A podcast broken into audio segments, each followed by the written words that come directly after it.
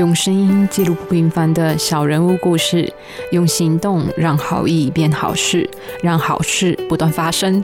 欢迎收听《志工台湾》，我是家芳。学生时期号召同学发广告传单，帮助经济窘迫的同学付清手术医药费。同学病愈之后呢，悄悄的请郭志祥到租屋处送给他的那一颗大苹果，就像是一粒种子掉落在祥哥的心中。于是，在三十五岁的那一年，翔哥自掏腰包五十万租下了一间小小的办公室，开张做志工。开张做志工，起初只有几个人响应，到现在累积服务将近两万件。当年同学送的那一颗大苹果，不只是生根发芽，还长出更多善的果实。而这一集的主角，除了善愿爱心协会的创办人。郭志祥祥哥之外，另外一位呢是将近八十岁的吴尼东岳，他是善院的第一位志工，服务将近二十年，几乎每天都在殡仪馆传说。从安抚家属情绪、瞻仰遗容到遗体封棺，即使是一般人认为杀气很重的时刻，他也不害怕。每次必定与遗体说话，祝祷往生者一路好走。我问吴理事长说。华人的观念传统，送葬又是一个禁忌的话题。加入了善愿服务，家人知道吗？他告诉我，日子久了，家人也知道了，但起初根本不敢让婆婆知道。但我想起祥哥说的，此是必然。那如果有机会能够做一些有意义的事情，可能会留下难得的回忆。接下来的时间，就让我们一起遇见人间的天使。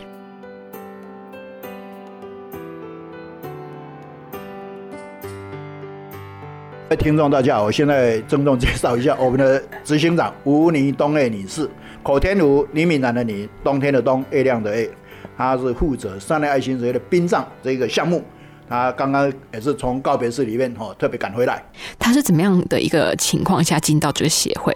是听我说明会来的。那还记得当初是一个什么样的状况吗？当时我记得是在耕读园哈，有一个茶艺馆，我在那边办说明会，应该是民国八十八年吧。啊，他来参加，他呃，就是说我去解释说什么叫募人不募款，因为几乎百分之九十九点九慈善团体都是接受捐款。那为什么这个团体没有接受捐款？我那个时候就一直介绍这个团体，包括它的功能、它的目标。我们希望招募更多的职工来做这些事情，等于是把理念相同的把它结合在一起。那个时候他是来听说明会，一踏入到现在。强哥，你觉得执行长是一个什么样的人呢？呃，你老公一是如果了哈。以古时候来讲的话，应该有一点像那个辛追夫人哦，啊，辛追夫人他会派兵打仗，他回来国家会治理国家的事情，治理大事哦，所以他是等于是双方面都是相当完美，都会做，而且做得很好。如果以现在来讲的话，我就我就称赞他叫做超级阿妈，因为他的孙子已经三十几岁，所以他这个活力十足啊，等于是我这边兵仗哦，几乎都是他在 handle。啊，做的很好，很棒。好，那我们就接着来请警长跟我们聊聊，呃，您做这样的一件事情的心得和感想。其实这要讲起来是，也是要说是因缘啦。从踏进去到现在，也没有觉得说有什么特别的不安，或是唯一能得到的，就是说。人家没有办法去做的事情，而且我们去做了，能把它做得圆满，那是最幸福的事情。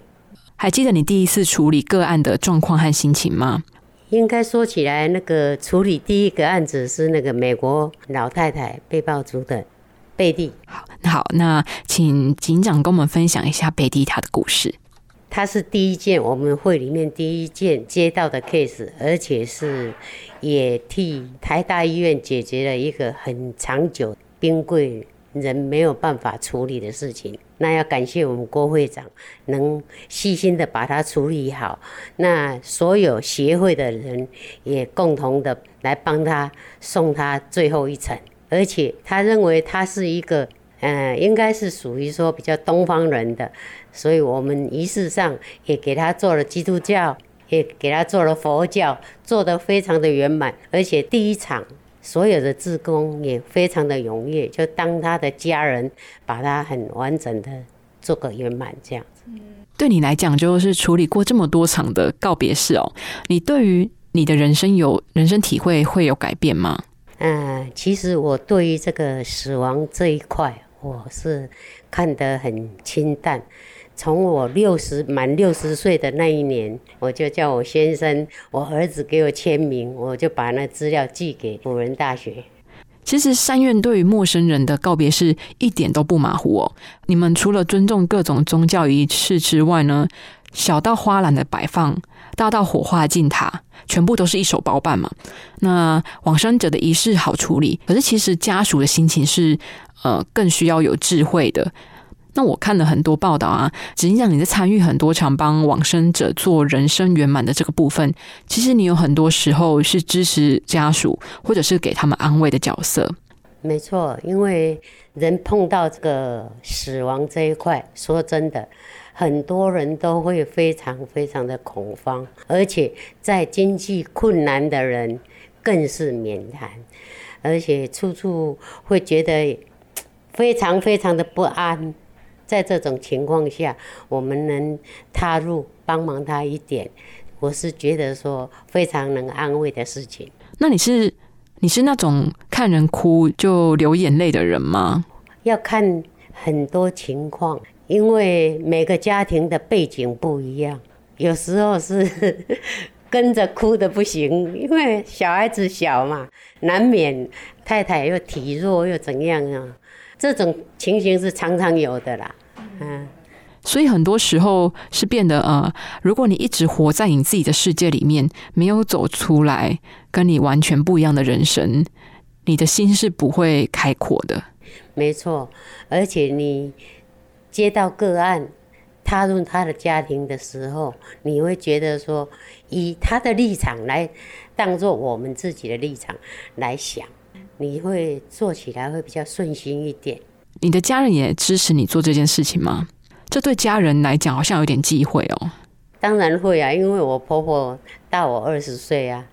我踏进去的时候，我婆婆也才七十几岁啊。所以呢，刚开始的时候是穿很比较朴素的、很整洁的走出去，但回来的时候就不能不敢很大方的从大门进来，都会从后门。偷溜进来，那整理打理以后，再出来看婆婆、看小孩子。事情是怎么样被发现的啊？中西有时候接电话什么在讲，那老人家永远都在接了嘛，一看就来。那婆婆问你，你怎么说？宣到不宣，他也不会问我，但是我每个月会给他零用钱。当我拿零用钱给他，后来知道，他就随便拿了几张，就跟我推辞说：“最好你做黑啦，最好你做黑啦。”表示其其实这已经表示说他已经支持。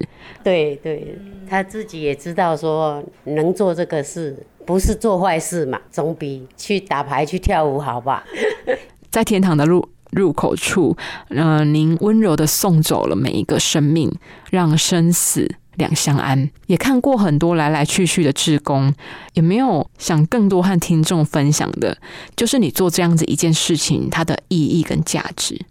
我是觉得说，人生非常非常的短暂，在你能力所及，而且你可许可能做的事，总是做好事嘛。也希望各位朋友能来参与这一块。其实到殡仪馆不是一个不好的事情。而且是要你什么心境来走进这里，帮忙做些什么有意义的事。有人说做好事、支持跟帮助儿童，好像比较容易看到希望。可是，在支持送行这一部分，力量有时候就比较薄弱一点点。执行长，您会不会有时候也会遇到这样子的问题呢？其实我觉得不会，人生一定是有生有走。那你送走了这个人，如果他是单身的，你很光荣的能帮他安顿好。如果有家属的话，我们对于家属的安抚是他后面的希望，能带起一个新的希望，也是一个非常好的事情。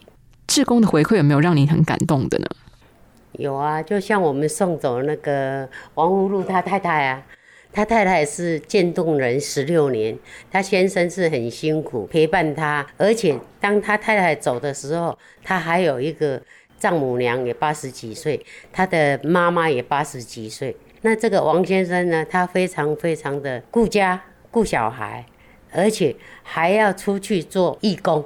还会表演魔术啊什么，还去慰问慰问老人家这样子，一直到现在还在我们这里做志工。哦，所以当初是你们送他的太太，那先生因此认识了善院这个单位吗？对，没错。哦，所以你其实你们长期在帮这个个案，然后从个案的家庭里面，然后这个案家庭可能因为得到了善院的帮助，那或许他们的经济不是太宽裕。可以持续的给予资金钱上的资助，可是至少他可以出个人，然后加入来做志工。哎，因为我的目的就是募人不募款，那你你很明了的把你自己的钱要给哪一个家庭用，你最清楚了吧？除了这往生案，往生案是一定要有一个人来处理这个事情，跟营养品这样子。那其他的，你如果想要更了解，就是你每个礼拜去访贫，你直接到这个家庭去安抚这个家庭，这是最实际的。是啊，那善院其实很时间都很固定的，就是每个礼拜天的早上十点，志工大概就是三到五个人就会组成一台车就出发。那那一组就是会自行决定说，哦，我们要捐款的金额是多少，一直到案主家，志工可能会向案主了解说，哎，这个月的生活状况啊，或者是健康的状况，现场就是直接送上善款，然后并且签收。那其实我有一个疑问，就是哦，你们常在服务的时候，个案有可能是呃自杀的啊，或者是久病的，那那你们也看过很多各种人生的缩影吗？对你们来讲？对人生的体会应该会更深吧？这个心境的转变啊，就像有一些我们办那个告别式哦，我常常跟呃，比如说美国人、外国人、泰国、菲律宾死在台湾的，那我们说这是一个心境的转换，把他乡当故乡，心境转换以后，你就是在这里安息，你就是在这里哈圆满，没有所谓的客死他乡。那像自杀，你刚刚讲那个自杀的哈，我们这边也有处理一些像自杀的哈，或者是呃就生病生病很久了，他一直认为说这个肉体的痛苦让他想要早一点解脱，这种一定会有。就像最近也有一个个案就是这个样子，他认为说造成家里的负担，而且身体一直好不起来，因为你知道癌症不可能会好嘛，他就是就自杀。那自杀以后，家里经过考虑就决定让他那个自然的拔管。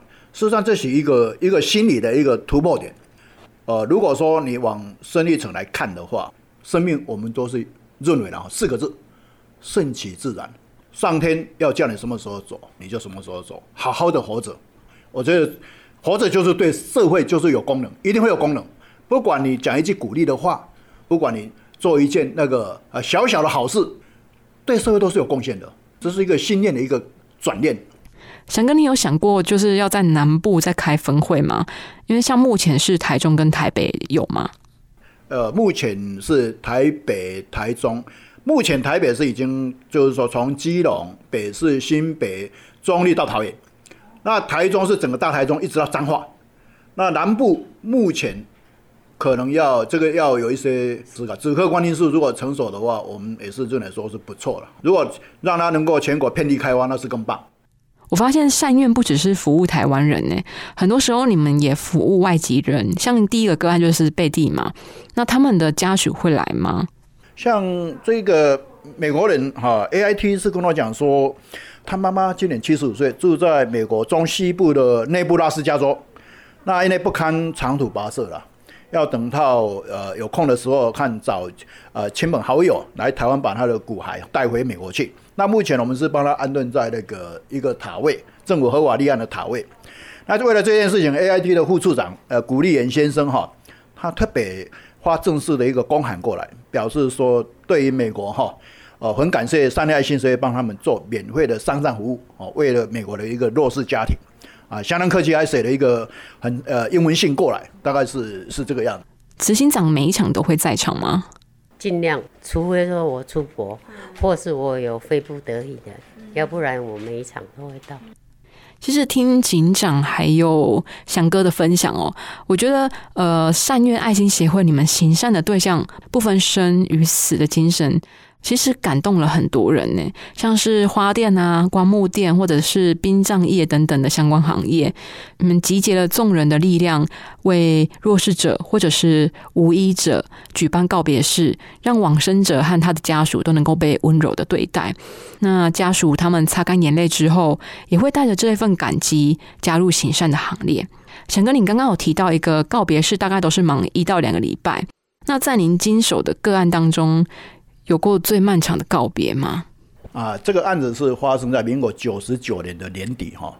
那有一位张姓妇人，她去那个呃看那个精神科的医生，因为她有忧郁症。呃，她跟医生讲说，她最近啊，几乎每天都梦到她的儿子跟女儿，全身都没有穿衣服，告诉她很冷很冷。啊每次讲到这个，她就流眼泪。那这一个医生呢，就透过社工转接到我们这边来。发现到说，这个妇人她有四个呃两个儿子两个女儿都是跳华中小自杀死掉。这个故事要传民国八十一年，他一个儿子考上那个复兴美工，他是练 A 肩部，练得也不错。后来第二个儿子，他也他考上复兴美工的日间部，那因为协会的问题跟家庭经济的因素的问题，那这个哥哥说他要把这个机会让给弟弟，他就跑到华中小去跳河自杀。那当初有发生过说，这个哥哥跟弟弟感情太好了，他去乐华市场哦，去买了天竺鼠，一只黑色，一只白色。他也告诉这个弟弟说：“你是代表白色老鼠，我是代表黑色老鼠。”有一天黑色老鼠死掉了，加上刚好那一段时间啊要注册，哥哥知道说家庭经济困境，所以他要成全弟弟，他就跳花中桥自杀。结果告别式的时候，他这个弟弟就跟妈妈讲说：“他很想念哥哥。”他说：“哎，旁边如果有位置，他也想要。”跟哥哥一起走，那妈妈绝对想不到说这么小的年纪不会发生这种事，他没有想那么多。结果两个礼拜以后，他又一跳华中桥，也是民国八十一年，就那个时间点是差了两个礼拜。再来是民国，再来是民国八十六年，他最小的女儿当时是十六岁，因为她是跟发生一点小车祸，人家叫她赔钱，她说要去借，诶，要去还人家的钱，要借一万块，结果借不到。这个民国八十六年。这个最小的女儿也去跳那个黄州黄庄角自杀。民国九十七年，他有一个这一个小有一个姐姐哈，她是结婚啊生小孩，因为一人不淑，就是离婚收场，然后回到跟张姓妇人在一起，等于他跟一个女儿跟一个外孙住在一起。那这一个女儿是很贴心哦，她房租都是她要愿意要来承担。可是有一次，她跟妈讲说，她要去借房租。啊，希望能够把这个钱哦赶快还给房东，不要被赶出去。结果他就借不到，他已经跳华中角自杀。那跳了跳了以后，这一些大体都有找到，但是民国八十六年这一个小女儿，她跳华中角自杀的时候，因为她认为说这个环境她不适合再待，她就搬家。那警察找找不到，就用无名尸，好就把她埋在庄和第五公墓的那个荒烟蔓草当中，一埋十六人。那当初我们介入的时候是民国一百年，帮他办了一场没有大体的丧礼，所有的小孩通通来啊。那没有大体的丧礼是满足妈妈希望说给他一个女儿，至少有一个告别式。那那个告别式办完以后，其实告别式其他三个我们一起办，办完以后就开始帮他找这一个吴兵师他的气象。后来经过我们的职工哦，像吴武龙警官啊、蔡淑女行走啊，哦，像那个吴新祖警警官啊，他们帮我们，这是我们职工。就是说去找这一个无名氏的下落，后来发现基证比对是在庄和第五公墓，那时候本来就已经找到了，后来发现到说墓碑刻错，一个二四一七，一个三四一七，就是一个是刻错，又多花了大概有一段时间，总共前前后后花了两年的时间哈，在那个一百零二年的中秋节前夕，就找到了这一季那个呃无名氏，那因为无名氏挖起来的时候，那个时候我在现场，我去丈量。大概有一百六十公分，然后这一个少女全身完好如初，完全没有坏掉，几乎就一个少女躺在的地方，皮肤还有弹性。那时候我们跟检察官呢，跟侦查队那们那一边就是稍微研究一下。那我的建议是说，是不是请呃殡仪馆哦，把它载回去重新哦验尸，再开死亡证明书哦，然后再验那个 D A D N A，因为 D N A 早就口腔黏膜早就采集好了，一送到华医研究所。很快的哦，就是比对到了，就是等于是他那里有。那刚好是在中秋节的前夕，我们帮他办了一场有大体的告别式。所以从没有大体的告别式到有大体的告别式，总共花了两年的时间。其实对这一位张女士来讲，那种痛哦，应该是抽筋拔骨。两个儿子，两个女儿，他们都是自己离开的。他大概那个时候，他跑，他个人啊，他跑到华中桥要自杀，他已经受不了了。结果那个路人把他拉住，哦，很紧张，把路把他拉住，然后送到医院去。送到医院去，医生帮他吊点滴，哦，打针，他把所有针孔拔掉，流了满地的水。他他不想活了，他说这个哈，一人生大概已经到这个地方没什么希望嘛。后来医生打镇定剂，然后诶诶那个高风险家庭介入，然后那个呃精神科的医师介入，好一直帮他。包括那时候我们总共鸡蛋就是帮他帮了大概两三年，啊慢慢慢慢然后度过。啊那外孙也念大学毕业，今年毕业。所以你没有感受到张女士她人生情绪的改变吗？对，因为她刚开始受伤哈，然后又中风，啊亲人又死掉。这是一个三重的一个打击。她光是为了想要买给外甥一部笔记型电脑，她到那个卖场去洗碗。啊，卖场看到她洗碗哦，摔破碗，然后除了没有钱，还要赔钱哦。那时候我们知道以后，就送她一部笔记型电脑。结果她的外甥那个时候也想不开，想不开就是说，就拿他对不起阿妈，就跑出去了。跑出去以后，我们这边联络我们自工的警官哦，去把他的那个儿子找回来。我找回来以后。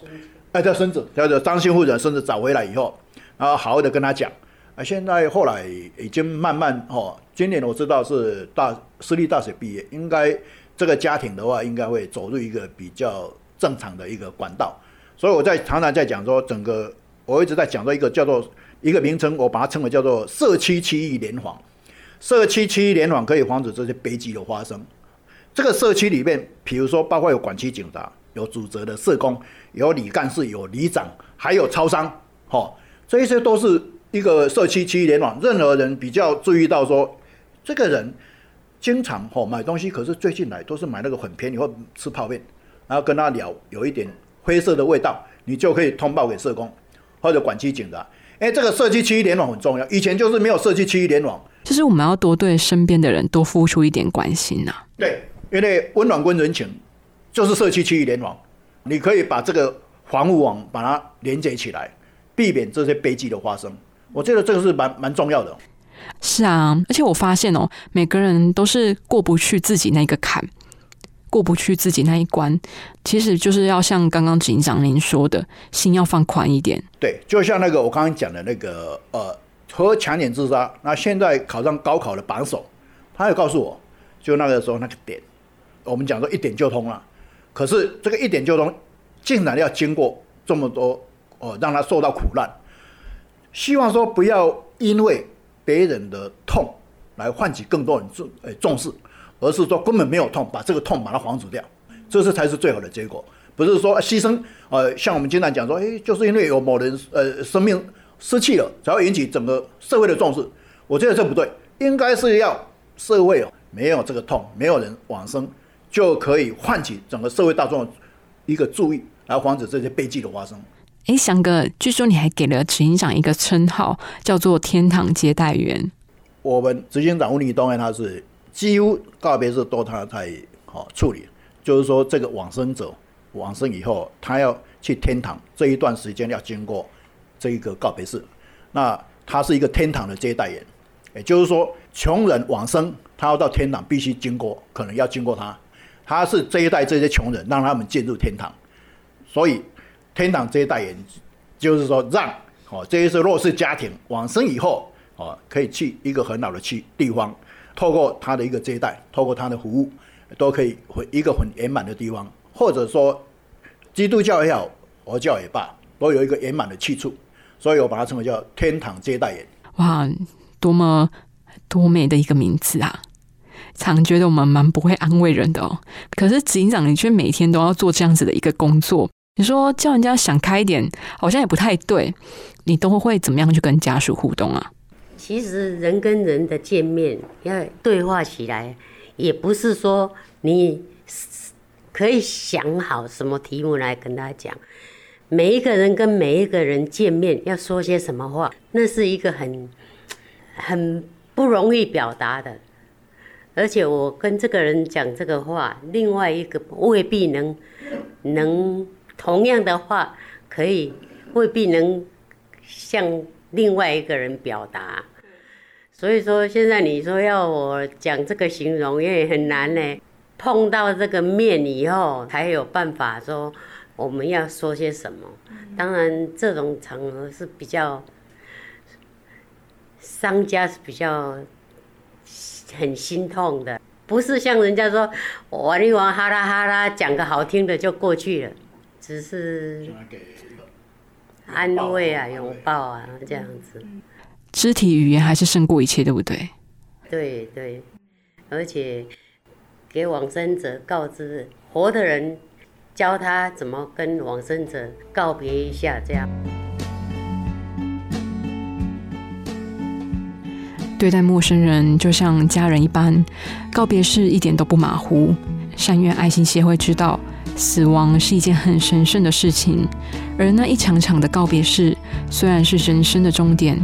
但对翔哥或者是警长来说，那生命终结之后的事，才开始教会我们学会放手，以及学习如何好好活着。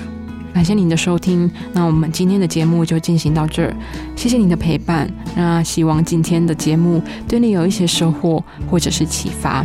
我是家芳，那每个礼拜二晚上六点半要继续和你分享更多故事哦。我们下期节目再见，拜拜。其实我们只是一个单纯就是寻找快乐而已。那服务人是快乐的，所以我们就一直走向这一条志工的道路。成为一位志工这样的身份呢，可以说是人类行为里面一种很珍贵、很棒的一个呃礼物。学会付出，体会爱，车王电子邀您一起共创美好的志工台湾。